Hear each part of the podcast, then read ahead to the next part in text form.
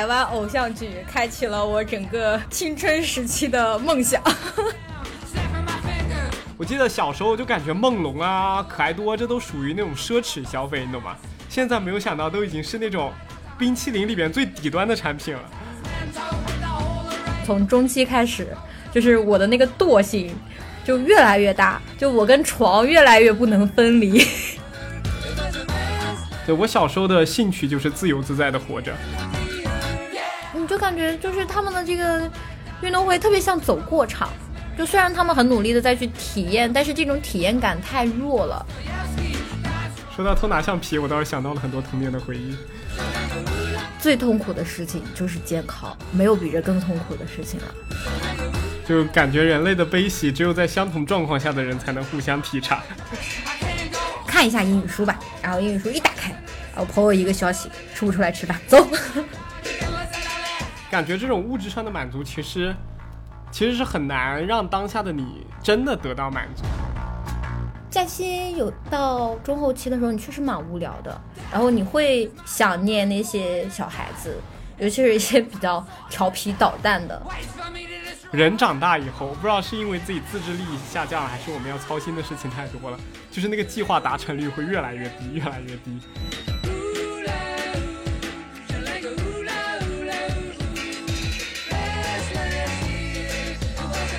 各位听众好，欢迎收听新一期的周一说，我是主播雨欣。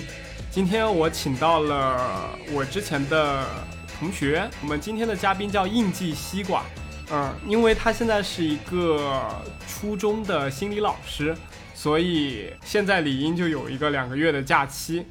然后应季西瓜，你先跟大家打个招呼吧。嗯，大家好，我是应季西瓜，我现在是一个初中的心理老师。啊，对，然后现在是暑假的第几天了？现在现在是暑假的倒数差不多一周吧。啊，是不是已经因为疫情的影响不能四处去玩了？因为疫情的影响，已经很久就不能四处去玩了。就是我们基本上，比如说假设学生是九月一号开学嘛，嗯，然后我们一般会提前比学生提前一周。结束暑假开始上班，然后那这样的话，就比如我们可能二十四号、二十五号就要准备上班，然后我们要再提前十四天到达你工作所在的这个地方啊。所以说这个暑假你们能出去的时间其实只有差不多四十天。对的，对，是这样子的。你是工作之后的第一个暑假吗？还是第二个暑假？其实应该算第二个暑假，因为。我们工作其实是从就是那个暑假开始的，就暑假的时候，我们其实在入职的时候就要做很多的工作，就入职相当于那个去年的这个暑假，我们就在做很多入职的培训，那个基本上暑假就等于没有，所以这是我的第二个暑假，但实际上是我第一个真正享受的暑假啊。所以今年你觉得你自己有享受到？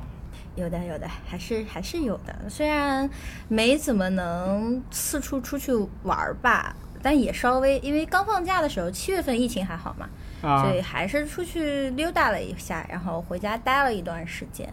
嗯，还是享受到享受到了一部分假期的。嗯，那我们稍后再来聊聊你这个暑假做了什么。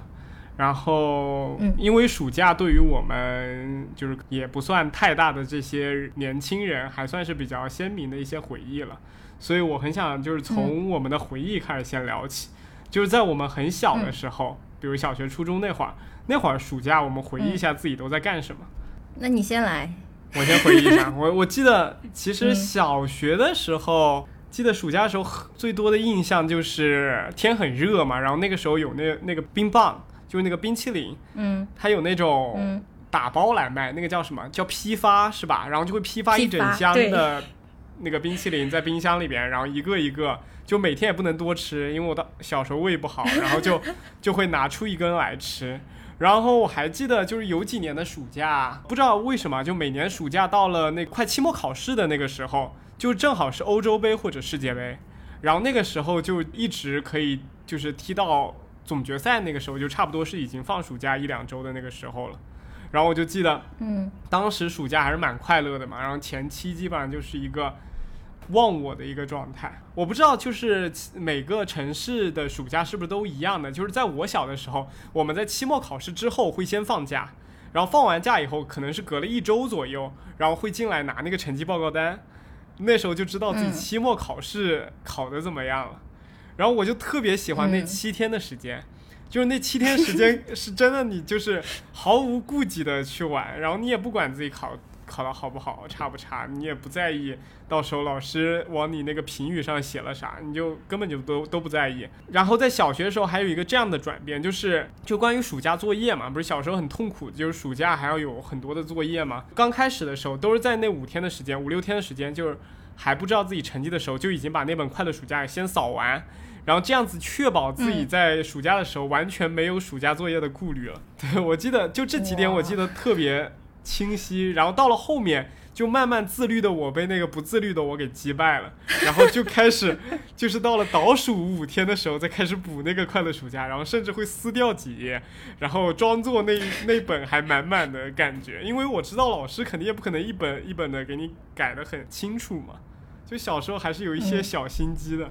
我我觉得好像我跟你就很不一样，真的吗？就是，对，就是我们也是跟你一样的，就是考完试之后，其实你是有几天是是完全没有成绩的负担，那几天是大家觉得最爽的日子嘛。对。但是我妈也是一个老师，所以我的那个时间基本上要比我的同龄人少掉一半。就只要这个成绩出来了，他就一定是知道的。哦，你你就在你妈那个班上吗？不是，就是你知道他们总归是同行，就是他去要这个成绩单会容易的多。哦，是同一个学校的是吧？不是，我妈是小学的老师，但是我当时可能是在中学。就我们那个地方又我老家又是一个比较小的县城，就可能，嗯，总共也没那么也没几所学校。啊，了解了解。对，所以他们他们就会比较熟，然后所以我的那个时间就会特别的短暂。我的暑假基本上是从知道成绩之后才开始的。那如果这个假期考的比较好，那可能这个暑假就跟你的会比较像，有这个批发的雪糕，然后呢，有这个我我就不太会看球赛这类东西，我基本上就看电视。我初中的时候我会印象深刻一点，我基本上初中的假期我都在看芒芒果台。不是，我记得有什么《还珠格格》，对吧？好像是每个假期都会放的。是是是，洗脑神剧《西游记》《还珠格格》，少年包青天。对，然后还有一些偶像剧，就是那个芒果台的那些台湾偶像剧，开启了我整个青春时期的梦想。对，说到那个电视剧，我还记得当时好像我也有沉迷过。就是在电视台里面看剧，就是在那个安徽卫视，它好像有一天一整天是什么几集连播的那种感觉啊，就中间是没有广告的，就是它可以每就是很完整的一部剧，可以当天就可以更完差不多四分之一或者二分之一，然后那看特别爽，你可以一整天都在看。仙剑三还有甄嬛传好像都是这种放法啊。但我不记得当时是《仙剑三》还是什么，好像没有这么后面的记忆，我就还很早的记忆。那个时候安徽台很多的是泰剧、韩剧，还有印度剧，就是那个时候，就是你懂吗？就是当时是第一批可能外国的那些电视剧刚引入到国内，然后安徽卫视就正好抢占了这波先机，然后做了一个每天那种什么十集大放送或者十几集大放送的那种，什么八集连播这种，对，当时看着就非常过瘾。我好像我没有你这种机会能看那么久，就是因为我放暑假的话，我妈妈也会放暑假，所以我的假期 不会那么的自主。我会我考得好的话是可以看电视的，但是嗯，肯定不可能让你看一天的电视的。你基本上就是。你你大概看一会儿，哎呀，你那个眼睛不要保护起来吗？你不应该出去走一走吗？你下楼去运动运动啊！就这种唠叨就会开始了，所以我从来没有过你这种幸福的体验。这样子吗？我突然感觉小时候好像是我跟我妈一起看的那个电视剧，当时我还觉得小时候 那会儿可能大家都不那么卷，原来从你这边看出大家卷是从我小时候就已经开始了。我小时候，对我小时候还上培训班啊。我的暑假就是，我现在想嘛，因为我感觉你的暑假好像就享受度很高，但我的暑假我好像回忆起来就只有一点的电视剧，也不是特别完整的电视剧，因为我基本上假期都要去上一些培训班，就不一定是补学业的，补学业的反而不太多，可能是一些特长类的。就比如说什么舞蹈啊、毛笔字啊之类的那种，反正各种各样的吧。因为他大人会觉得，就把你丢到辅导班，你就安生了嘛，你这个假期不会被荒废掉。那你现在回头再想一下，就是你觉得在暑假两个月的时间里面去上什么毛笔字啊、什么舞蹈啊，是啊是后期有的吗？哎，就是。我觉得其实我我现在是有点后悔当年没有多去学一点东西 啊。对我我虽然上了很多辅导班，但我觉得我不是一我还是算是那种快乐教育的，就是我上了各种辅导班，但都没就是很深入的去学下去。就基本上每年也还是以我的兴趣为主，我觉得什么好玩就会送我去学一学，但都没认真的去学下去。啊，所以你想学你学那些也是因为你自己本身有这个兴趣是吧？对，就是我，我是不排斥去学这个东西的。那感觉跟我就很不一样。对我小时候的兴趣就是自由自在的活着，就 就是不要在什么时间一定要让我做什么样的事情，或者一定要去跟某些人打交道，去上什么课，我就特别厌恶这些。所以在小学之前，我基本上在暑假就是完全没有上任何补习班的，就是暑假的所有时间都是我自己的。那你考的考的不好也可以这样吗？都是你自己的？我考的不好也可以吧，因为我感觉小学的成绩应该代表不了什么，而且我小学好像也没有考的特别不好的时候。小学大家能差到哪里去啊？就是九十八、九十七和一百的区别啊，对吧？对，是实际上是这样子。但我那个时候不是，我那时候考的不好，那你假期肯定要在家里做卷子的。你那个除了要写那本暑假生活以外，肯定要做额外的试卷的啊。那还是好内卷啊！听起来 是啊，我突然感觉，我以为当时我们小时候是生活在一个不内卷的环境中，没想到颠覆了我的想象。我也我也有一点，就是你不说的话，我还觉得，哎，我们小时候多快乐！你看现在小孩子多多累啊！但我跟你讲完之后，我觉得好像我小时候也没有特别快乐。对，然后我还我我突然又想到，就是小时候我们对于暑假的那种快乐的那种感觉最多的。就是在期末考试那会儿，就是因为期末考试要考三门嘛，小学时候考三门，初中时候要考好多门了。就那个时候，在你考不下去的时候，你就会觉得怎么一一个暑假来的这么不容易，就是非要我考这么多的东西，这么难的东西，复习这么辛苦才能得到一个暑假。但是当我置身于这个暑假当中的时候，好像又觉得没有那么自在，没有那么快活了。甚至好像在暑假的后半段的时候，我都觉得有些。有点想回去跟大家 social 一下的那种感觉。对，我记得那个时候就老师经常会讲，就开刚开学的时候，老师就会讲，哎，你们一天天的叽叽喳喳，叽叽喳喳的，就好兴奋啊！开学见到同学，假期真的有点到后期就挺无聊的。对，而且呃，之前不是一般在放暑假之前或者在开学中中途学习的时候，我就会想，就是。现在学学业这么忙，如果我到了寒假，到了暑假，我一定就是要花一部分时间去做什么什么事情，比比如说我可能要看多少多少本书，或者是我要看什么什么剧，或者是我要达到一个什么什么什么什么篮球要打得多好这种。但是这个暑假到中途以后，发现人就是有那种惰性的，就是你躺在那边。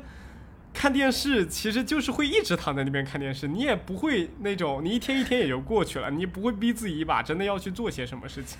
尤其到了后半段，就突然发现自己快要开学了，那我还花这段时间去提升自己干嘛？还不如混吃等死，一天过一天就好了。啊，当然这是我个人的想法。我我现在其实也是这样，就是你放假前哇，计划可好了，尤其是在你没有放假之前那个时候，因为你平时就是比如说我们以前小时候上，平时学业会要求会比较多嘛，然后比较忙，然后你那时候就会有一个就类似于那种就是 to do list 的那种东西，哎，我放假以后我要怎么怎么样，怎么怎么样，对，有然后。再加上你可能出了成绩，你也会有一些规划。反正你当时感觉就是好像这个暑假每一天都被你安排的明明白白，然后真的去体验的时候，发现一天比一天荒废，就是基本上就像你讲的，从中期开始，就是我的那个惰性就越来越大，就我跟床越来越不能分离。对，但但但是其实会越来越焦虑，就是哎呀，我怎么这个假期什么都没干？哎呀，好烦啊！然后对，越烦越继续去干你手头上那些无聊的事情，看剧啊、玩手机啊之类的。哎，我突然发现这种焦虑可能就是在于你觉得自己无法唤醒自己行动的能力时候的焦虑，就是觉得自己啊荒废了一整一整天，我怎么这么难受？我怎么这么没有用？我为什么不起来学习一下？但是。真正起来学习的时候，你还是会选择躺下，就是因为这种矛盾、认知失调让你特别焦虑。我觉得，对，是的，就是这样子的。对，我突然发现小时候就有一个记忆嘛，就是我我之前好像播客里面也有讲到，就是。我我以前特别喜欢玩游戏嘛，电脑游戏。当时我们小学的时候，记不记得那时候电脑才刚刚开始，然后有些电脑游戏就是虽然很垃圾，但是却挺好玩的嘛。然后小时候觉得，然后我当时在读书的时候，我就想到暑假就可以玩游戏了，我多开心多开心。然后就觉得那游戏有多好玩多好玩。然后到了真的暑假开始玩的时候，你可能刚玩了半个小时就觉得好没意思啊！这些为什么我当时会这么想玩它？反而是平时在读书的时候。就那种可能晚上做完作业只有十分钟的时间，我只能就上去玩两下就马上就走了。那个时候会感觉这个游戏特别好玩，就是人只只有在那种偷玩的时候才特别特别开心，就真真的正儿八经让你就是去放松去玩，你反而放松不起来了。是这样子的呀。就是你在没有得到它之前的时候，你会觉得这个东西特别好，我把它想的特别完美。但是你真的就是费尽艰难熬过期末考，然后迎来这个假期的时候，就感觉这个东西好像也没有那么的享受，很快你就没什么新鲜感，然后就厌倦掉了。嗯，所以说人类的这个阈限是很容易被满足，然后满足完又再再次提高，让你永远都无法。达到自己就是最爽的那个状态。对，我觉得会不会也有一个原因，就是我们可能在就是在很难去得到它的时候，我们会把这个东西就是想的过度美好。嗯，是的。就放大了，反而说可能我们平时忙里偷闲的时候，会有一个及时的反馈，你就会感觉嗯，这个东西确实是有意思。对，而且我觉得就是。人在工作的时候有那种紧张感嘛？就不管是注意力呀，还是体力呀，都有一定的耐性。然后这个耐性，你可能用完了以后，突然的放松一下子，其实是你非常好的一个充电的状态。但是这个充电的状态，其实也需要耗费一定的你的，比如像你的一些另一部分的注意力。然后你如果长期的像暑假这样子的时间，长期的保持这样子的一个松弛的状态的时候，它也会不太，身体也会不太适应，反而会让你做某些事情的时候也感觉不到那种快乐。就是任何事情过了头了都不好，就是只有那种你要把握那种度，就是刚刚好就是最好。这刚刚好有点有点挑战性，我我目前反正还没做到。对，那对于社畜的我们来说，这个刚好最好还要再过一点，我们才会快乐一些。对对对，因为应季西瓜他现在也是一个老师嘛，所以就是你有观察过你现在带的这些零零后，现在你带的都不是零零后吧？应该都是一零后，所以现在初中生还是零零后吗？对，还是零零后，但是。快了，对，再过几年我就可以带一零后了。对，最大的一批零零后已经二十一岁了。那你，你有就关注过他们的暑假？那些小孩子现在都在干嘛吗？他们还在吃那种批发的冰冰棒吗？哦，我跟你讲，现在小孩子很洋气的，因为我现在工作在一个。特别大的城市，对，在一个除了北京外，就只有他这样子的一个城市。对，小孩子根本就不会吃我小时候吃的什么。我小时候最爱吃是那个，最爱吃那个蒙牛的那个绿色心情，那个绿豆沙的那个啊，那个绿豆沙那个。我我记得我最爱吃的是冰工厂的那个山楂口味的那个。啊，对，那个我也很爱，还有那个蓝莓的。就是那都特别便宜啊，就五毛钱还是一块钱？对，那个那个现在已经在在我所在这个大城市已经找不到了。我我现在认识的这帮零零后，他们的假期基本上就是在这个目前的双减政策出现之前啊，基本上就是补习班、补习班和补习班。然后他们的课余的话，基本上就是去商场逛街啦、看电影啦，然后吃火锅啦，比如某捞。哦，某某捞，或者是也会去吃一些冰激凌啦。但是这个大城市里的冰淇冰激凌，我估计就至少从可爱多开始吧。啊，就没有我们小时候那种便宜的快乐了。我记得当时好像在上海，那个全家，对全家，全家和罗森里边卖的冰淇淋已经不低于六七块钱了，就除了可爱多是里面最便宜的一款。对，对，然后剩下的就是有一些我都不知道牌子，然后但很网红，然后很好看的一些冰淇淋，随便买一个可能有些都要十几块钱。我记得小时候就感觉梦龙啊、可爱多这都属于那种奢侈消费，你懂吗？现在没有想到都已经是那种冰淇淋里边最底端的产品了。嗯，我我小时候甚至不知道梦龙、可爱多，因为我们在我小时候在一个小县城里，就这种东西都是没有的。然后到后来，我刚到上海的时候，我记得我当时看到那个可爱多是所有雪糕里面最便宜的的时候，然后最便宜还要五六块钱的时候，我觉得我和这个城市存在着世界的参差。对啊，对啊，就是我记得当时小时候可爱多是三块五，然后梦龙是六块钱。我当时就想，什么人会花六块钱去买一根冰一一根冰棍，对吧？六块钱，小时候六块钱对我们来说就天文数字，当时一天零花钱就两块钱。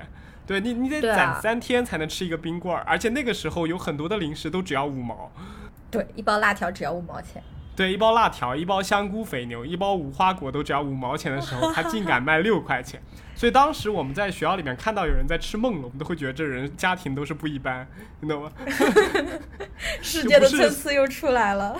对对，就是人类的悲喜并不能相互吻合。对。那你可以明显的感觉到，就是现在小孩子的兴趣班比我们那时候要多很多吗？多，我觉得是多特别多。因为你像你像你说的，你其实是相当于没有嘛，对吧？就是我不去参加什么兴趣班。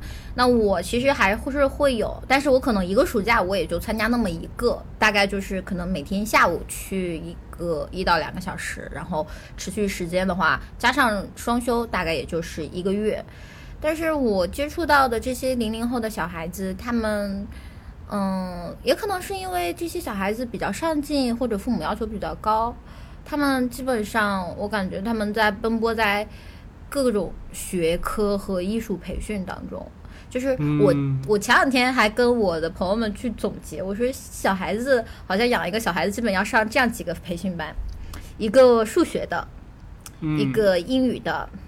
然后，呃，再加一门，就是如果可能年纪高一些，物理、化学不太好的，或者是可能你有哪个科特别差的，这个科不确定啊，反正基本上是数学和英语是要上培训班的。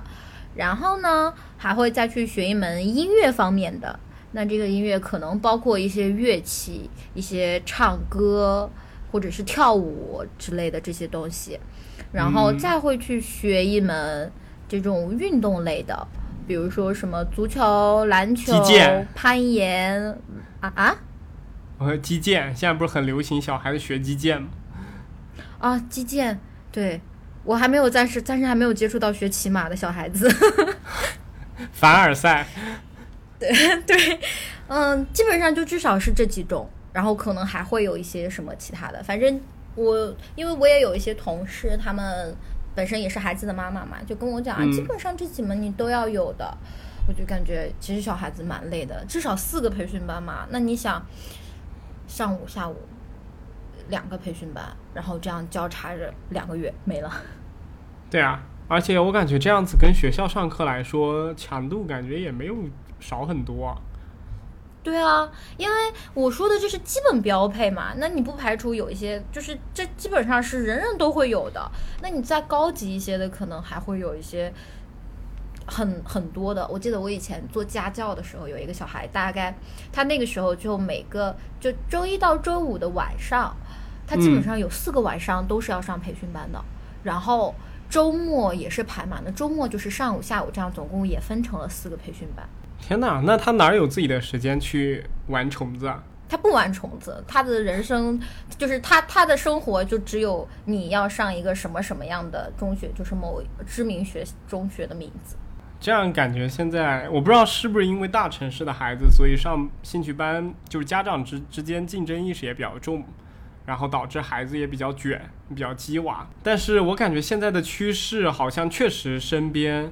教育培训的越来越多了，所以现在国家不是也在就大刀阔斧的在封堵这部分嘛？但是确实是，就可能你现在在上海，我现在也在一个二线城市吧，也算一个省会城市。对，我我觉得这边的小孩子好像也差不多是这样子，但他们可能更多功利性一些。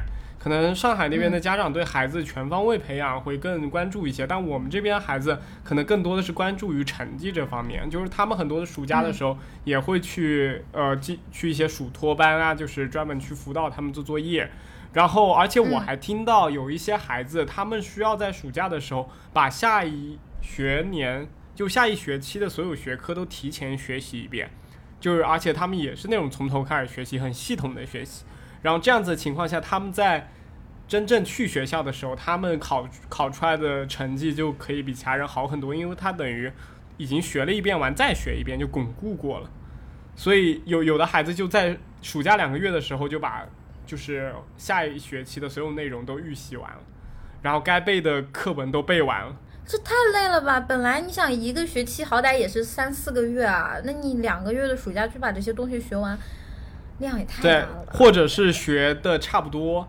就我记得这种东西都是不不可想象，就是在我们小的时候。我记得我小时候干过最最好学的一件事情，就是在初二的那个暑假，因为快初三了嘛，第一次经历人生的巨变，中考，就是嗯，我特别特特别清晰印象，就会把下一学年的那些背书的文言文先给背了。嗯，就是我可能每天早晨。呃，起床的时候就花一个小时时间去朗读一下，稍微背一背。就比如，我记得当时很清楚的那个什么“谈笑有鸿儒，往来无白丁”，就是嗯，那那些那些文言文先给背了。我就觉得我已经做了一个天大的贡献了，我就是那种全世界 最勤奋的、最优秀的孩子那种。对对对，我我当时就已经这样子了。然后我现在实在无法理解那种从小学开始就要。把下一学期的所有内容先预习一遍，尤其是数学这种，先学一遍，然后做一遍作业，然后再去上课的那批人。对，我觉得在我我们城市这边还是蛮常见的，因为他们可能就是兴趣班上，呃，小孩子没有太多的要求的话，他们就把所有的注意力和培训的内容全部都放在他们学科应该培应该考试的那些。学科上，嗯，就这种情况，上海就更多了。但我们之前讨论，其实我们觉得这个事情是没有什么必要的，就是你稍微预习一点点，就大概两周的量，其实就差不多了。全学完了，其实也都忘了。而且，那你都学会，你上课干嘛？走神吗？对啊，对啊。我当时就记得，我跟我老师说，我这个暑假我要把所有的化学课程先预习一遍。我当时也是雄心壮志，我也不知道自己口出狂言，讲出这种这种话，然后。那个化学老师就直接把我骂了一顿，他就说你干嘛要提前预预习？就是你预习完了，你下下学期我上课的话你都不听了，就是那种你没有任何兴趣去学这个东西了。你只要先看一看有没有什么感兴趣的内容，到时候上课才有那种趣味和求知欲去学这个东西。因为学习本身就除非除了填鸭式，还有一个很重要的，我觉得就是自己的好奇心和求知欲。对我发现这个东西是现在的教育很泯灭的一个部分，所以我觉得，就不管是中国现在慢慢的什么躺平啊，或者是食草越来越盛行，我觉得就在于好像这种教育会让人对于好奇心这方面削弱了很多，就大家普遍的对知识不那么好奇了，大家就觉得我应该去学习这些东西，或者是我应该用我的意志力去学这些东西，这些都是。不是一个好，就是一个我愿意去做的东西，但是它又是给能给我带来一个好的结果的东西，所以我必须要花自己的注意力和精力去 suffer 这部分的痛苦去学这个东西。但本身我觉得学习对于孩子来说更重要的一点就在于培养他的好奇心和对学习的兴趣。对你其实说到了一个就是我们目前面临到的一个特别特别明显的问题。就是好多学生真的就是会，他们很努力、很认真，甚至有一些学生不夸张的说，他的知识量特别丰富，但是他们就会问你，为什么要学习啊？就是你会感觉到，就是对他而言，学习是一个特别大的负担，他没有兴趣。然后我就有的时候会去想，就是我们那个时候为什么要学习啊？好像我们会觉得，其实它还是一件挺有意思的事情。是的，老师上课会讲一些奇奇怪怪的段子啊，然后奇奇怪怪的例子、好玩的实验，就是好像学习是一件不是那么痛苦的事情，但是可能因为他们学习的量太大了，就有点负担过重了吧，就已经压抑的觉得就是没办法对这个东西产生兴趣了，天天看烦都烦死了。对啊，而且我我觉得就我当时读书的时候，我还是挺感兴趣。我唯一现在还记得几个场景，我印象很深，就比如像我第一次去做化学实验的时候，就看到那个。高锰酸钾还是什么滴到那个水里边会变紫，就是第一，就是那种我我真的内心是有一种那种兴奋的感觉的，然后又很好奇为什么会这样，就是那种东西会很能指引你真的去学习它到底为什么，然后去学。虽然我化学学的也不好，对，然后还有就是，还有一次我我觉得印象很深刻，就是包括像打扫包包干区，我感觉就是学校虽然有教学的一个任务和课程的一个要求嘛，但是像什么。很多学校里的活动啊，包括什么科艺节呀，不知道你们以前有没有什么歌手比赛啊，包括像打扫包干区啊这种东西，我觉得这也能很很好的能让孩子就是锻炼出一些配合，就是团队配合，或者是乐于助人，或者是奉献社会的这样子的一个习惯吧。我觉得这都是我觉得就是小时候很愿意干的一些事情，而且并没有觉得多么就是跟自己的目标背道而驰，因为我觉得学校。它就是一个小小社会嘛，就是在这个社会中，你应该怎么去扮演好你自己的角色，以及你觉得自己应该是什么样的，都应该让孩子有一个自己的判断。但现在感觉很多就是老师和家长就觉得，就是读书和成绩肯定是最重要的，就剩下什么东西，如果你比如像你花了时间去扫包干区了，是不是就说明这个学校是在对教育的方面？就是注重注重的太少了，对不够重视。你应该把让这段时间像衡水中学那样子拿拿去给学生背书。如果孩子考不上什么九八五了，你们怎么解释？对，就这种感觉，我觉得这还是很压抑的一种环境。是这样子的，就是我记得我印象很深刻，是我以前每一年都特别期待学校里开运动会的那几天，因为我们当时运动会大概可以开三天的时间，就不上课，然后大家去开运动会，给班里的同学加油，然后带很多很多的零食，搞得像春游一样的。对。但是我后来来来上海这边，发现他们的运动会大概就只有半天。然后可能也因为上海地比较贵嘛，然后校园相对来说也受限一点，不像我们以前有一个特别大的操场，就是的，你就感觉就是他们的这个运动会特别像走过场，就虽然他们很努力的再去体验，但是这种体验感太弱了。然后我们以前还会在学校里拔草，你有给学校拔过草吗？拔过。对，我觉得那是一件很好玩的事情，我现在想起来感觉那是特别快乐的一个时光。没错。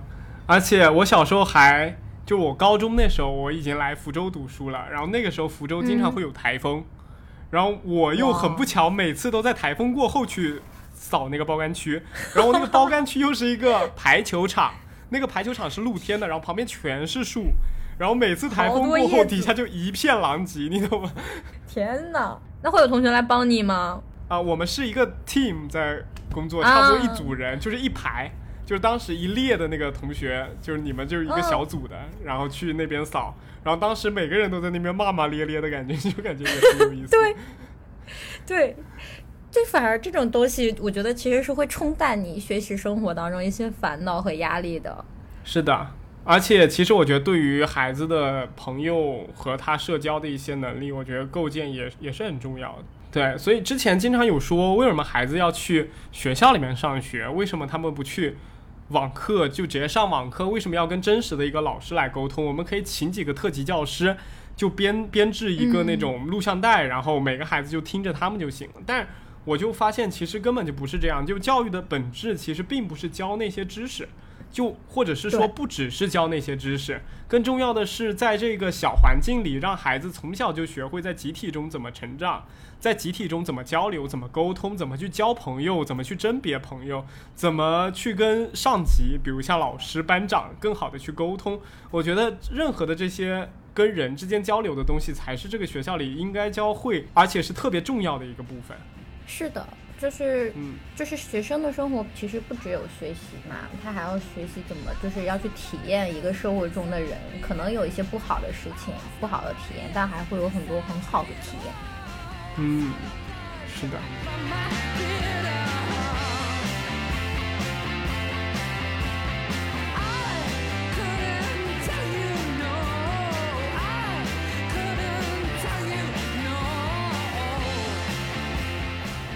然后我们回归到再讲一讲暑假哈，就是呃，西瓜，你成为老师了以后，就你现在的暑假又产生了什么样的变化？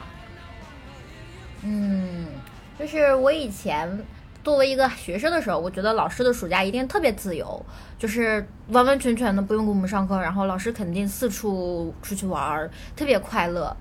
但是当我 自己成为了一个老师之后，我发现就是的确和想象中的不一样。虽然以前有我妈妈的那个例子在前面，但是因为有地域性的差异嘛。就实际上，现在的老师假期，比如说这个两个月的假期，我们刚刚讲我们要提前一周上班，对吧？去掉一周，然后呢，我们中间还会有至少要集体备课，大概要去掉一到两周的时间。集体备课就是你要准备下个学期上课的那个教案嘛，就是设提前设计好，大家就是统一一下。然后呢，还会有一些。课程培训，我觉得这个好像以前我们小县城是没有的，就是有点像，感觉就像继续教育一样的，就是大概提高你这个老师的一个专业素质吧，就学科也好啊，教学也好，会有一些继续培训。这些培训现在因为疫情，很多的都转成线上了，然后这种培训大概也要持续个一周左右的时间。你这样去掉几周了？好像已经三四周没了。对，然后中间可能后面还会有一些零零散散的会吧，但零零散散的会可能就不是那么的多，或者占时间那么多了，我们就可以暂且不计。然后我们要写很多作业，我们有很多作业要写，你知道吗？就是我们给学生布置多少作业，然后在你放暑假的时候，你也会跟学生一样要去完成很多你不想完成的作业。我们有很多那些作业是备案那种吗？呃，备课。嗯，备课啦，听课笔记啦，然后还有各种各样的。我们有很多就是怎么讲呢？那种书面性质的文书类的一些文档、小结啦、计划啦这种东西，反思啊。原来是这样子。对，然然后要去写一些这种东西。嗯，当然，剩下还是有一段有一段时间啊，有点时间你是可以真的去做自己想做的事情的。比如我有的同事就会出去旅游，嗯嗯，有一些人就大概就带孩子带孩子出去玩啊，或者是怎么样的。然后像我们这种年轻人，就是就是出去浪，无家，就是一人吃饱全家不饿的年轻人。就对，就选择性就比较多，就自己出去浪啊，喊上朋友出去浪啊，就还是能浪一浪。啊，那你有回过自己老家去看看父母什么的吗？对，就是我，因为我从事这个职业，我觉得最好的一点就是你每年都能够有一个相对来说肯定要比年假长很多的时间，能去陪伴你父母嘛。所以基本上每个假期虽然会有一些事情，然后他们因为就像我跟你讲的那些事情，它。并不是说我连在一起，比如说放假第一个月都都给你搞定，它有可能是分散在中间的，所以我一般就是可以在家待个两周，差不多。嗯，那也是一段蛮长的时间了。嗯，对，就可以好好陪陪你父母啊，然后嗯聊聊天呀，大家一起出去玩一玩，或者是在家里。做做饭啊，洗洗衣服啊，躺躺平，睡睡觉。没，反而没有我，我感觉我现在因为我长大了，我反而没有以前那种暑假可以在家躺平的快乐。我现在回家以后，他们总觉得你已经是一个在大城市里打拼过的成熟的打工人了，或者让你洗衣做饭、扫地拖地。我说我以后还是在家待个三天就走吧，然后过几天我再回来待个三天。对。不是之前也经常说嘛，就是比如像过年还是暑假这种，你一般回家了，前几天父母对你特别好，就是那种无微不至的照顾，然后只要三天一过，然后就开始慢慢的开始有有对你有一些就是言语上面的一些，对对嫌弃，然后到了七天以后，那种嫌弃就溢于言表。是的，所以哎，但还是就是嫌弃归嫌弃啦，但还是嗯，感觉这个时光相处还是很幸福的。嗯，对，然后我就突然想到了小时候哈，就我还是个学生的时候，我当时就觉得老师好幸福啊，就他们不用期末考试就能放暑假。你提到了我们的痛苦。对我，我们当时就想，就是老师不是经常会说嘛，就是你们考试，我比你们还焦虑。然后我当时就想，你有什么好焦虑的呢？我考我的试，所有笔啊，什么汗水都是在我自己身上出的。你有什么你就监考，监考你坐在那儿什么都不用动，我们在底下就是题目做的咬牙切齿的，就是有什么好痛苦的？然后我就觉得，我们从备考的那一刻，就是期末复习那一刻开始。就已经老师就已经放假了，因为他们已经没有后来就需要补充什么东西了，所以我就觉得老师好像特别幸福。没有，其实你说的反而是我们最痛苦的时候，就是一个学期。对于我而言，我觉得一个学期我最舒服的时候，哦，大概是期中考试的那段时间，因为学期初有特别多的检查，学期末又有特别多的考评。然后就像你讲的，说那个老师不用上新课了。那我不是一个考试学科，所以我可能压力确实比其他那个，比如语数英啊，压力要小一点。那那些老师真的就是期末复习的时候，你会特别担心，就是这帮孩子，我带他们复习，他们到底有没有记进去？已经讲了这么多遍了，为什么就是记不住？然后。他们会为啊，因为学生的这个成绩其实也是对老师教学能力的考评嘛，所以老师的确很关心学生的成绩。至于你说的这个期末考试的时候，我们只要坐着，这真的是我一个学年当中最痛苦的事情。最痛苦的事情就是监考，没有比这更痛苦的事情了。真的吗？真的，因为我没有监考过。哇，真的监考的。就是每次监考我都在怀疑人生，因为监考大概就你至少要一个小时起步吧，然后监考的时候老师肯定是不能你不能带手机，不能带杂志，不能带作业，你啥都不能带，你就只能带着一个人进去，然后你要看学生有没有作弊嘛。但是你知道，就是这种事情呢，你可能十分钟你是能够集中注意力的，然后让你一个小时集中注意力，但是什么事情都不让你做，那种感觉真的特别难受。就是我在监考的时候，我就经常会想，就是嗯，森田疗法真的是有用的，因为我在监考完了之后，我在监考完了之后，我觉得我特别有动力。你让我做什么工作，我都觉得可以，没有问题。我现在特别愿意去工作，太难受了，你就感觉就是我的生命在流逝，我的生命在疯狂的流逝，一分一秒的流逝。你会，你看学生他们因为有题做嘛，所以他会觉得这个时间过得好像很快很快。但我们因为啥都不能做，我们也不能看学生的考卷，不可以做考卷，就是你只能看着，你就只能看你考场里的那些孩子，你也不能老盯着他们，因为会给他们产生压力；你也不能下去转，因为会给他们产生压力。你就只能坐在那个地方，眼神晃动的去看他们，就很无聊。然后你看一会儿还剩半个小时，再看一会儿觉得过了很久，发现还剩十二十分钟。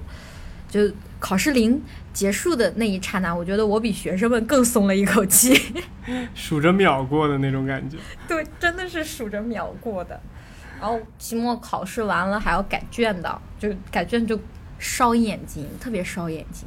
啊？为什么？因为经常会改错吗？不是啊，因为电脑阅卷嘛。电脑阅卷的话，就你要不一直盯着那个电脑屏幕，特别累。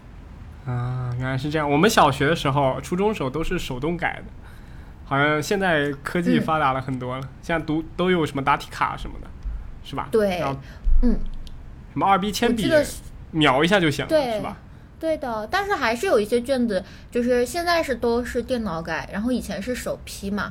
但因为以前我们家有好多老师，我看他们改卷，期末改卷很痛苦的，因为大期末是大考试，老师是不能把试卷像平时小测验一样拿回家改，就是都要组织到一起去，然后呃大家去批改，就很累，因为你要一动不动，然后时间又卡得很紧，工作量特别巨大。啊，我一直都很好奇那个问题，就是我们答题卡上用二 B 铅笔涂完的那个部分，当时是真的是就是有一个什么机器可以测的，还是说是老师一个个还是盯出来的？是机器，是机器，不然就没有意义了。对，我突然松了一口气，发现没有没有受骗。对，科技可发达了，现在。那你们当时就是答呃改卷的时候，没有发现一些什么很搞笑的东西？尤其在改语文的时候，我经常在微博上可以搜到什么很很搞笑的那种什么遣词造句啊，什么那小孩子组的那些句子都很有趣。嗯，这种比较搞笑的，好像是我有见到过，但是因为我不教语文学科嘛，所以就是大概这种好笑的段子，可能我很快的看过，然后我就忘记了。我我记得我之前看一个学生有一次作业还蛮好笑的，就是历史老师嘛，然后他在那个作业上就大概就只写了几个字。就是好像是要点评一个什么历史人物，然后他当时的点评就是我觉得他挺好，没了。然后当时历史老师，然后后面还画了一个小人儿，就是那种笑眯眯的，但是看起来有点欠揍的那种一个小人在旁边。然后历史老师当时给我看，就把我乐的不行。但是历史老师感觉很生气，这个是态度有问题，要教育一下。对你敢不敢多写两句？哎，那就是你们改完卷子以后，不是还有一个像你刚刚讲的，要给学生一个评语，是不是？是我记得每学期末好像是要有给学生，就是自己班学生写一个评语，还是写一个总结？对，就是大概一人会有一小段吧，可能大概二三十个字左右的一个评语。我们这边会都写到一个叫成长手册。我记得我小时候也是有这种东西的，就是一个本子。对，有一个本子，嗯，对，能看还能看到前几年的那个。然后每个学期，每个学期都有一个评语，然后最后就毕业的时候就变成了一个册子。是的。嗯，所以你们那个评语是，嗯，是是自己真的一笔一笔写出来的吗？还是说就是参考之前的一些什么素材库啊之类的？我们是手写的，而且就是我觉得大家都还。挺用心的去写的，因为其实一年一个学期到头就相当于大半年嘛，一个学生就等着你这几十个字，然后你再去抄袭啊，或者是应付应付写那个东西，其实没有太大的意义。而且可能你经过经过一个学期，其实你也是有一些想要去跟这个孩子表达的一些事情，肯定他也好，或者是指正他也好，我觉得反而是这个时候写在这个评语里面。是蛮好的一个纪念。嗯，所以老师跟学生之间，其实到了期末，其实还是有一些情感在的，是吧？对，尤其是比如说，呃，我今年因为在期末之前，期末放假的时候，因为我相当于做的就是有点偏德育部分嘛，那我在期末放假之前，又给他们做一个宣讲吧，算是，就是你的这个假期可以如何去做。哎天哪，这样感觉好打脸！我我教了学生这个假期如何去做，我却没有做到。然后那个时候有好多小孩子就会跟我讲说：“说老师，你是不是在我们家装了摄像头？你你说的真的好符合我们的现状啊！说就是我感觉你说的每一条都完美的切中了我，就是我本人。我说那你这个事情你。”假期的时候会不会有所改变？就是会不会真的就是去更有执行力一点？他说：“老师，我会的。”我说：“好，那你可以就是假期的时候可以再去跟我们去沟通啊，或者是有什么样的想法？因为就是你假期有到中后期的时候，你确实蛮无聊的，然后你会想念那些小孩子。”尤其是一些比较调皮捣蛋的，就是古灵精怪吧，就会有一些非常奇奇怪怪的怪言怪语，但反而就很有趣。嗯，所以我很想问一个问题啊，就是因为之前我有在那个大纲里写到，就暑假会想自己的学生，后来从你这边知道确实会想，但是这里边有一点，就是我因为我小时候一直都属于那种比较乖巧的小孩子。然后我就觉得，好像其实老师虽然觉得你成绩好，但是并没有能跟你造成一定很深的那种连结，反而是那些就是那种很奇葩的小孩子，或者是很调皮捣蛋的小孩子，老师有的时候就又特别喜欢他，但是又有那种很复杂的情感，就是对，这是真实的嘛？就是老师会喜欢那些让你印象很深刻或者是很奇葩的孩子。我觉得就是因为我小时候也是那种很乖巧，或者说，因为我小时候可能有一段时间成绩都不是特别的突出，就乖巧到往往是你这个班级里面隐形一点的那种学生。所以我在工作的时候，我会刻意的注意，就是说，尤其是那些又乖巧省乖巧省心的孩子，你一定要就是也要去注意注意他们。但是确实啊，我自己实践下来会觉得。呃，老师并不是有意的多去关注那些调皮捣蛋的孩子，但是因为他们老是惹事儿。所以你 不得不关注，你真的对你不得不关注，因为你怕他再给你搞事情，你会在他身上放一些多放一些注意力。那有一些表现比较好的这些小孩子呢，老师肯定是很喜欢他们的，但是因为他们可能尤其有一些又比较乖，甚至可能比较内向的那种小孩子，有的时候老师就有点无从下手。就是我很想跟你亲近或者建立更多的联系，但是。你好像哪儿都不需要我多做点什么，我也不知道，我平白无故的。你看，有的学生表现不好，可以叫你过来批评你，但是好孩子怎么着呢？我叫你过来夸一句，你真棒，就有点无从下手。所以事实上，确实那种比较调皮捣乱的小孩子，给老师的记忆会更深刻一点，因为事件比较多嘛，情景记忆比较多。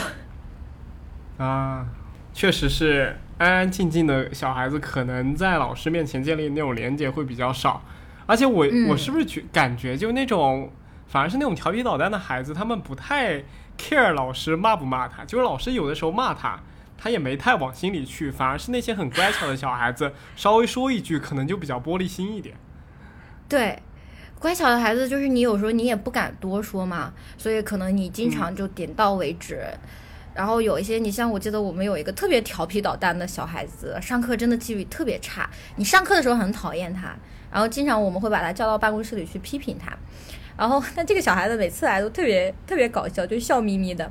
我们我记得他名字里面反正有一个字嘛，比如说名字里面有一个雷字，然后我们后来就有时候跟他开玩笑，我们说哟，雷哥又来了呀，又来写检讨了呀，又来做反思了呀。然后雷哥就，哎，老师我走了，老师再见，就是那种笑眯眯的，反而就是蛮有意思的。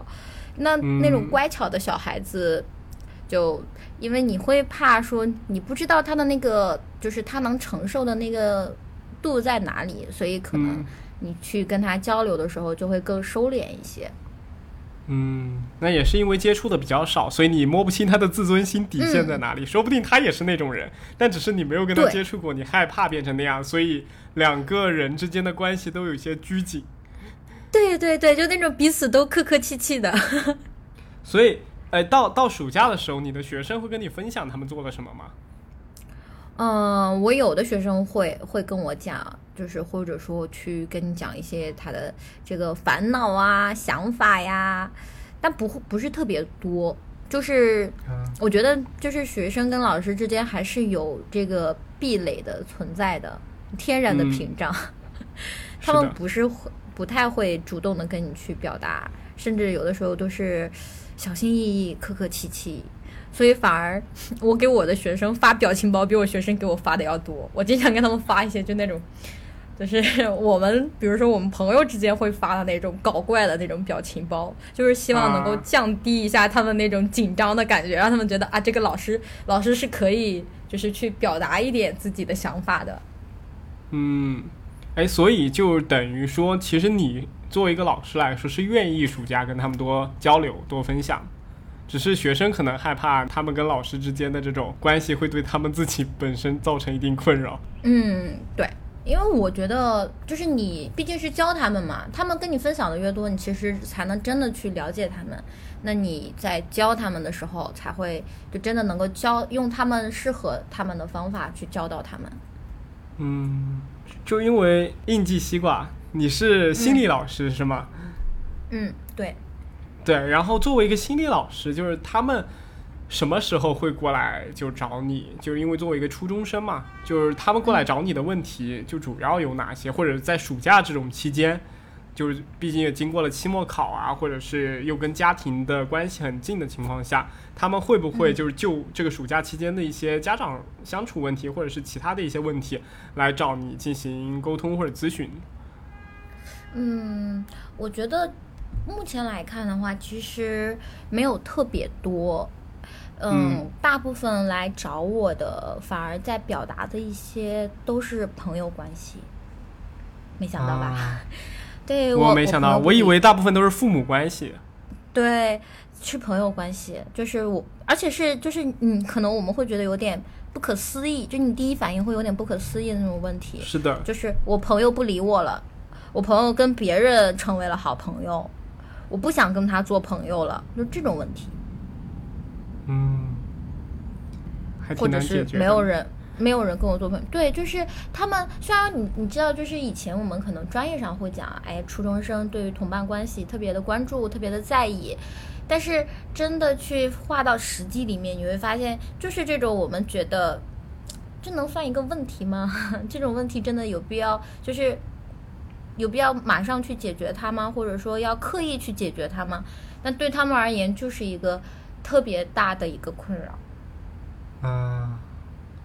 哦，这个我还蛮惊讶的，就可能对于对于他来说，他在学校里边找这个咨询师来咨询自己的心理困惑的话，很多这个场景也是出于学校里发生的事情，会不会是因为这样？嗯，呃，有这种原因。再有一点呢，就是可能跟父母的这种冲突，他们不太愿意就是去往外去表达，也有，但是相比于这种同伴关系来说，要少得多得多。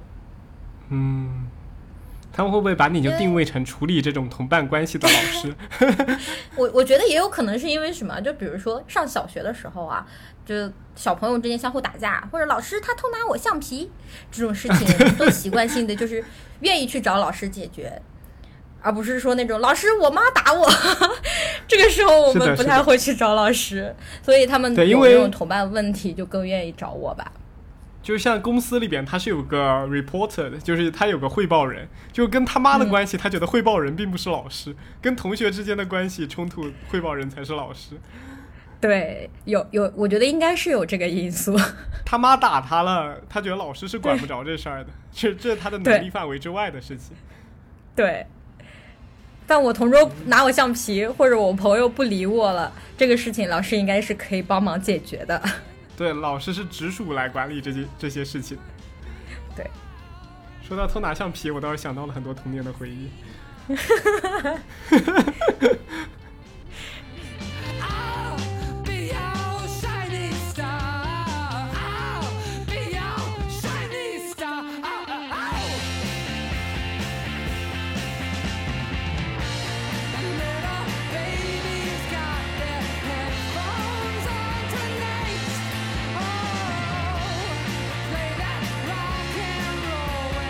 那你现在在工作的时候啊，就是你现在在放暑假的时候，剩下身边的大部分人都在工作，你有没有什么不同的心情？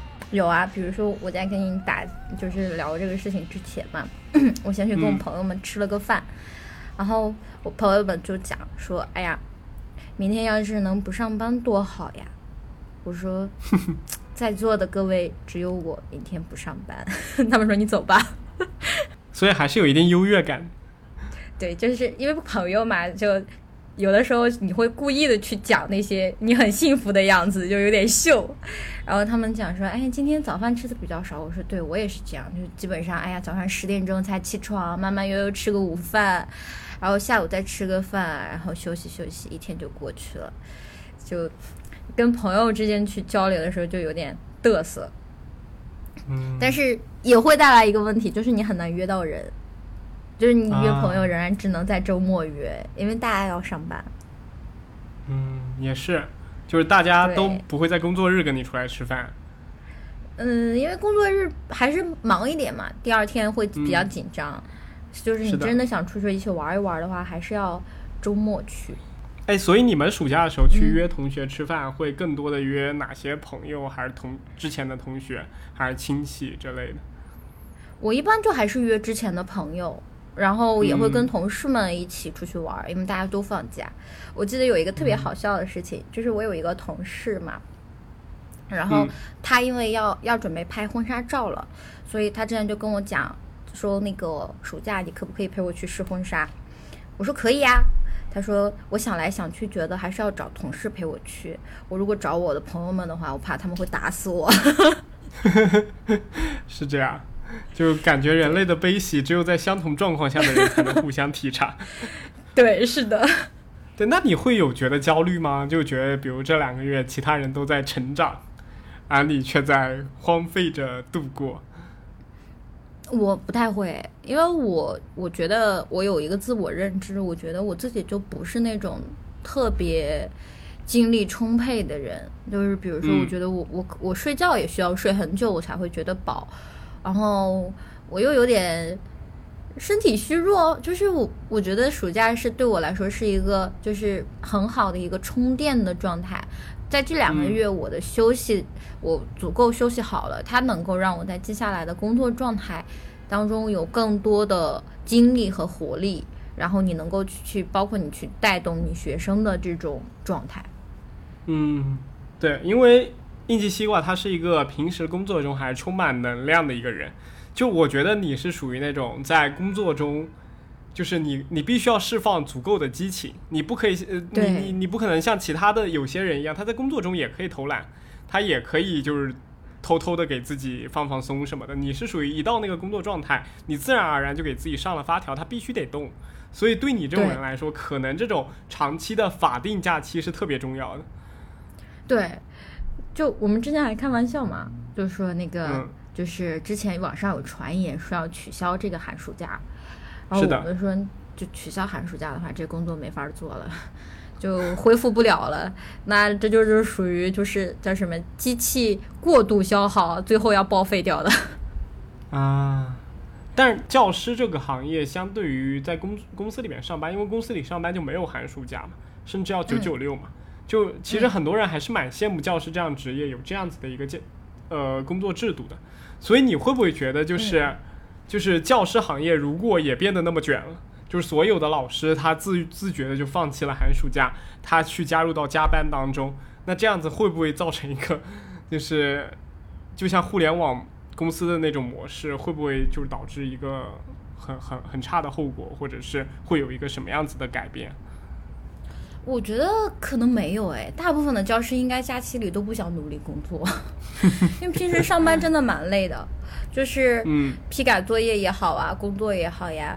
然后嗯，你像九九六，因为我自己身边就有人是九九六，我觉得他们的那个九九六的工作强度。怎么说呢？我觉得我们也不差吧，就是我们时间可能没有拉的那么长，但实际上你下班之后，虽然你可能定一个时间点下班，但你下班之后也会有学生给你发消息也好，学生家长给你发消息也好，或者领导给你发消息也好，然后你还是会有很多的工作要做。然后我记得我没放假之前也经常加班的，就是加班到八九点才回家。所以这个内卷，我觉得老师行业在假期应该实在是卷不动，实在实在卷不动。倒是中层啊，我看我们学校很多的中层领导，就比如说，呃，这个什么政教处主任啦之类的这种岗位的，就反而真的很忙，就他们好像真的没有假期，他们暑假我感觉他们好忙啊，有好多事情要做。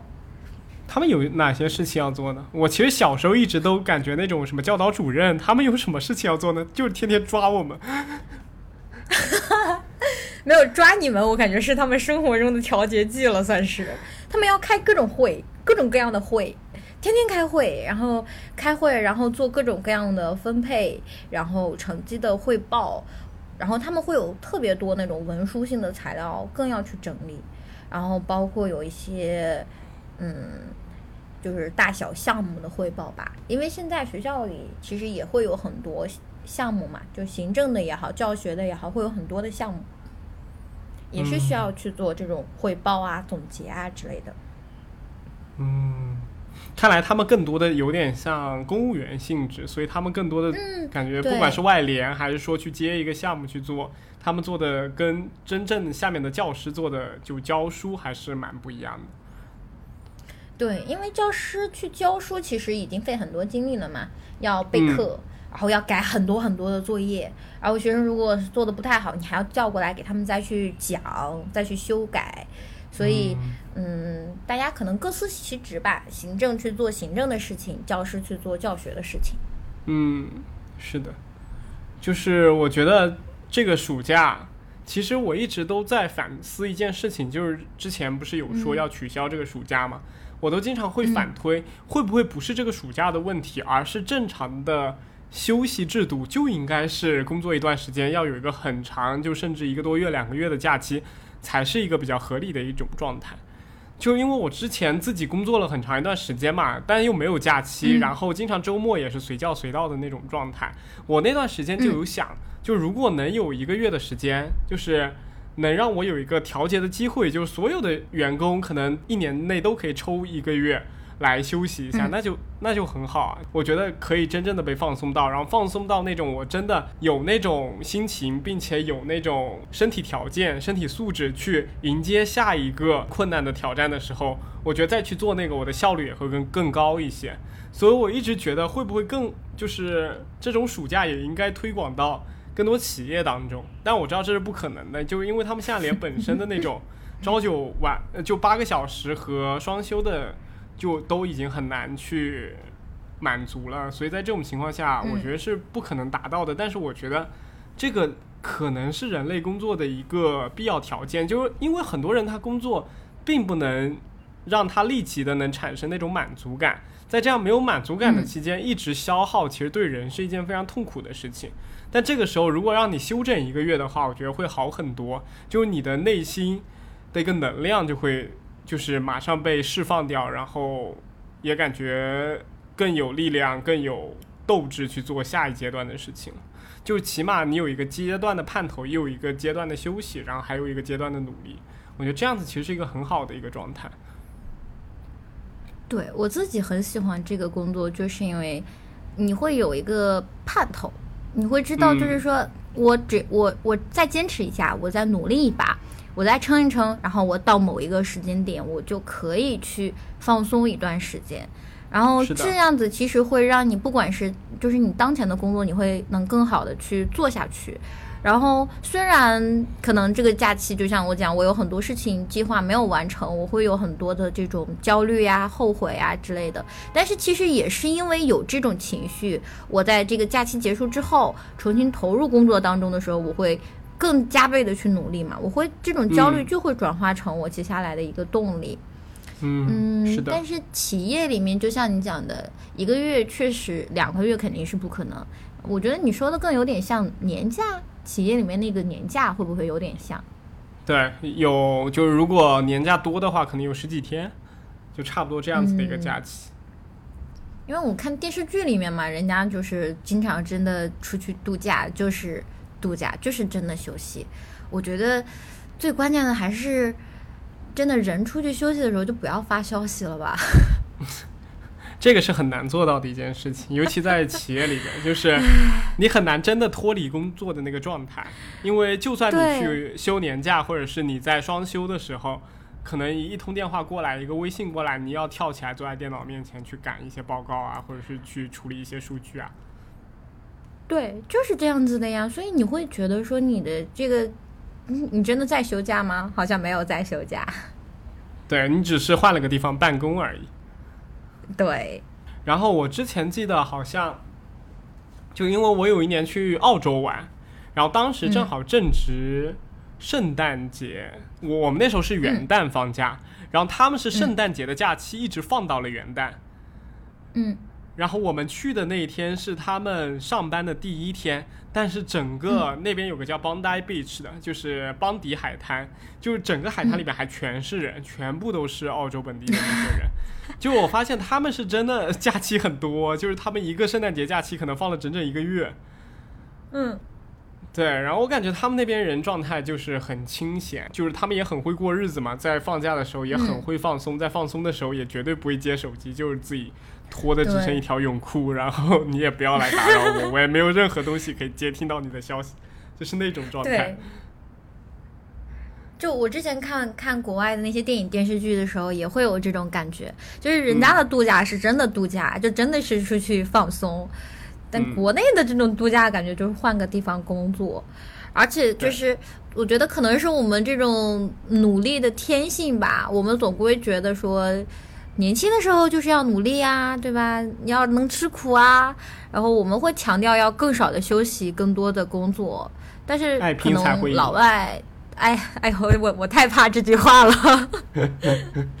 老外他们好像就就是说，我的工作其实是为了我的生活。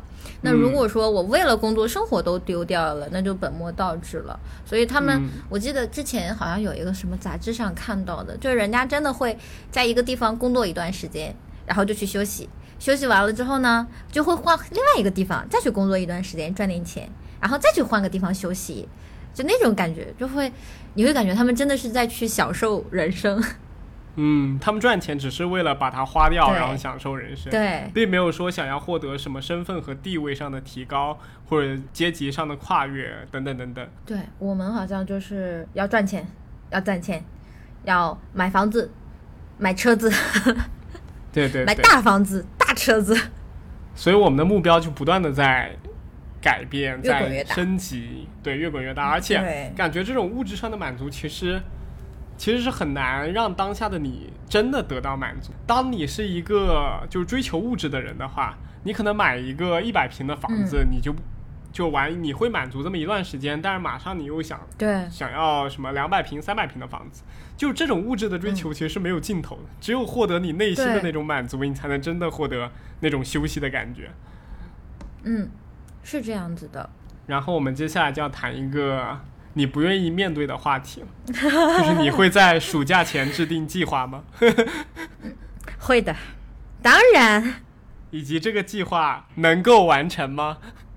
通常情况下来说是不能的，能的时候，在我成长的这二十几年里，我还没有遇到过。所以，你就当老师面对你的第一个暑假，你今年定了哪些计划？我今年大概定了，比如说。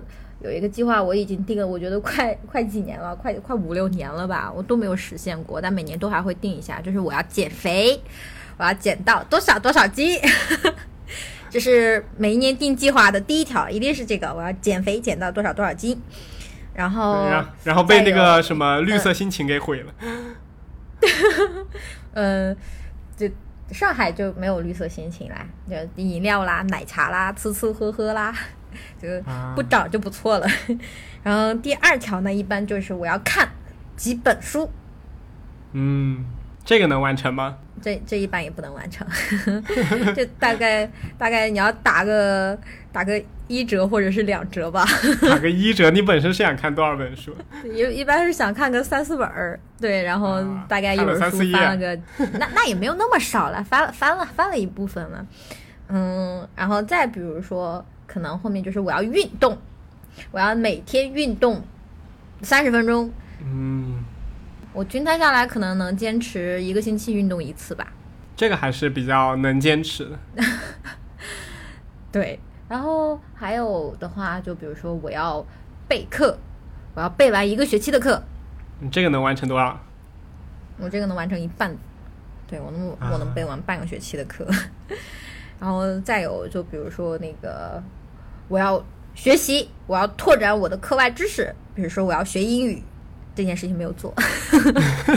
所以拓展的东西一般都是做不下去的。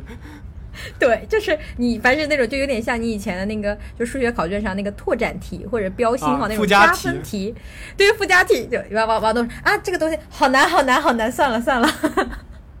从来都不会想去挑战一下。对，一般就是实在不行，哎呀不行，我要挑战一下。看一下英语书吧，然后英语书一打开，然后朋友一个消息，出不出来吃饭？走，随时随地都会被取消掉。所以你没有完成这些计划啊？你还有吗？就除了刚刚讲的那些？嗯，哦，还有，还有就是我可能想做一些职业上的发展，比如说我要写几篇几篇文章，我要写一个什么什么样子的研究项目。嗯，写个课题是吧？对。这个能完成吗？嗯，目前还没有做，但是我觉得我是会做的，我一定会做的。我只不过可能会开学以后做。但是留给你的时间已经不多了。对，就我已经放弃在假期去完成这件事情了。我那个课题什么时候会去做呢？等到他们要去，就是比如说要申报这个课题的通知下来，我就会去做了。那你有跟你的同事们分享过你的暑假暑假计划吗？嗯，没有哎，我们大家好像各自的暑假计划都不太一样。啊，我以为是过于羞耻了，所以不好意思去分享。你也也有也有也有一点啦，就是你这种满满当当的计划，感觉有一点凡尔赛的样子，就是不知道的以为你有多努力，后来发现你只是嘴上说着很努力。其实都会这样，就是我我在工作之后，如果有但凡长一点的假期，或者说没有长的假期，就有一段时间可能比较闲，我也会给自己立那种 flag，不是立那种嗯呃计划，但是完成度就很低。我发现人长大以后，不知道是因为自己自制力下降了，还是我们要操心的事情太多了，就是那个计划达成率会越来越低，越来越低，低到尘埃里那种。就最后你的计划时间，我觉得反而是就是 deadline 到了，哎，这个事情做完了。嗯，对，最后能完成的就只有时间，对，这个时间永远都会到，但是那个内容永远都不会完成。就永远没有说预先准备完成的这件事情。不是有一个有一句话叫什么？就是机会总是留给有准备的人。嗯，对我，我时常当自己不努力的时候，想到这句话，我就会告诉自己：对，你看，有的时候有一些失去，我们也应该要坦然接受，对不对？因为你也没有很努力。一一名心理老师的自我觉察和自我安慰。想给自己找一些借口，来 enjoy 生活嘛，对吧？错过了就错过了嘛。OK，那现在暑假最后要、就是即将结束了吧？也没到几天啊，数着日子过，嗯数着指头过了，就是快要结束的时候，你现在有什么样的心情？就是开心呢，是面怀念呢？就我我现在是不能听 听不得别人跟我讲这句话的，就是你的假期余额已不足，或者是你的假期还有几天几天就结束了，我是听不得这句话的。就是嗯每个人只要提到这句话，不要跟我讲话，我很很不愿意去面对这件事情。就是我跟学生们的感觉是一模一样的，我特别能共情他们。就是我真的不愿意去开学，我不想去面对那种规范化的生活，早起晚睡，拼搏努力，我就想这样像咸鱼一样躺着。但是啊嗯，另外一方面也有点跃跃欲试的感觉，就是你觉得，哎呀，我这个废物啊，终于要开始努力了，快点让假期结束吧，假期结束我就会一定开始努力的。嗯，我小时候感觉刚开学的时候，老师都特别凶。我以前是因为，我以前以为是因为老师就是开学的时候要给我们，就是立一立他的那种示威。威严，后来突然嗯发现，会不会就是因为老师也有那种厌学的情绪，导致他们刚开学的时候都不是很爽？我我觉得可能老师厌学的情绪也蛮重的，而且老师嗯开学的时候特别凶，是因为就是小孩子一个假期在家里嘛，就比较松散，纪律特别差，就好久没见了嘛，一定会相互叙旧，叽叽喳喳，上课交头接耳，所以就是刚开学的确会比较凶。嗯，其实我发现小的时候确实共情能力会比较差一些。就是当你开学的时候，你你你是知道你的同学、你的朋友是不想开学的，但你永远都猜不到原来老师也不想开学。就我以前老觉得就是在暑假的时候，老师就一直盯着你们，赶快去学习，赶快回来，然后回来以后我再去教你们、骂你们那种。盯着你们，我觉得老师他自然就有那种管理我们的天性，但后来我才才发现，其实老师没有，他也是要克服很多他自己的惰性，他克服掉自己很多就是呃就是不想忙的那种心态，才能好好的再重新回到这个教学岗位里边来，呃教导我们、指导我们的。因为可能我们过往的传统文化里面嘛，把这个老师形容成一个神仙一样的身份，但实际上归根结底，它还是一个接地气的工作。那抛开这个工作或者这个角色不说，大家都还是一个社会上的人，或者说是一个正常人。那正常人该有的这些体验也好，情绪也好，其实大家都是有的。感觉今天很开心，就是真的跟一个有血有肉的老师聊。以前我感觉老师在我心心中就是一个 logo，一个形象，就是一个非常伟光正的形象。嗯，就直到你身边的朋友一个个去当了老师，你才知道 老师也可以是这样。这就像就是就是之前网上那种段子，就是如今的这帮医生都是我当年那些不靠谱的同学，是吗？对对，就我那些的同学调。皮捣蛋的同学也去当老师了，原来老师不都是非常严肃的？是的，是的。当然很开心，在暑假的时候呢，跟应急西瓜聊了这么多关于暑假和我们童年回忆的一一些部分，和他当老师的一些经历。对了，然后我们的节目每期都有一个抽奖证书的环节。就应急西瓜，你最近有在看什么样的书吗？我最近在看《第二性》。第二性，嗯，因为我觉得就是我是一个女生嘛，所以就是有的时候你会有很多迷茫的点，因为可能你年纪也大了嘛，也到了这个被催的年纪了。然后有的时候你会在这种社会环境的压力和你自己的一些想法之间有很多的冲突，你摇摆不定。你的你的角色或者说你受过的教育告诉你说我应该是坚持自己的想法，但是另一方面又是有很多很社会或者很现实的问题放在你面前，你会觉得说屈服吧，我不愿意，可是不屈服呢，我也怕这种社会的经验或许以后他真的会一语成谶，所以我最近就在看这种书，我觉得可能嗯寻找一些不同的观点吧。就可能有的问题还是想不明白，但至少能多听一听不同的观点，嗯，会有更多的选择吧。对，就是在经历很多我们没有做过的选择的时候，或许同伴的话，或者是前人的一些言语，能够给我们带来一些启发和帮助。那我们这期节目最后就是在发布之后也会进行一个微博抽奖赠书的环节，就是会送出这样一本《第二性》，由应急西瓜推荐的。那我们今天就聊到这儿，很开心应急西瓜今天能来参加参加我们的录制。然后如果之后有什么样有意思的话题，我们还可以一起串台，一起加入我们的录制当中。好的，好的，很开心参与周一说。嗯，那我们今天就聊到这儿，我们下期再见。嗯拜拜。拜拜。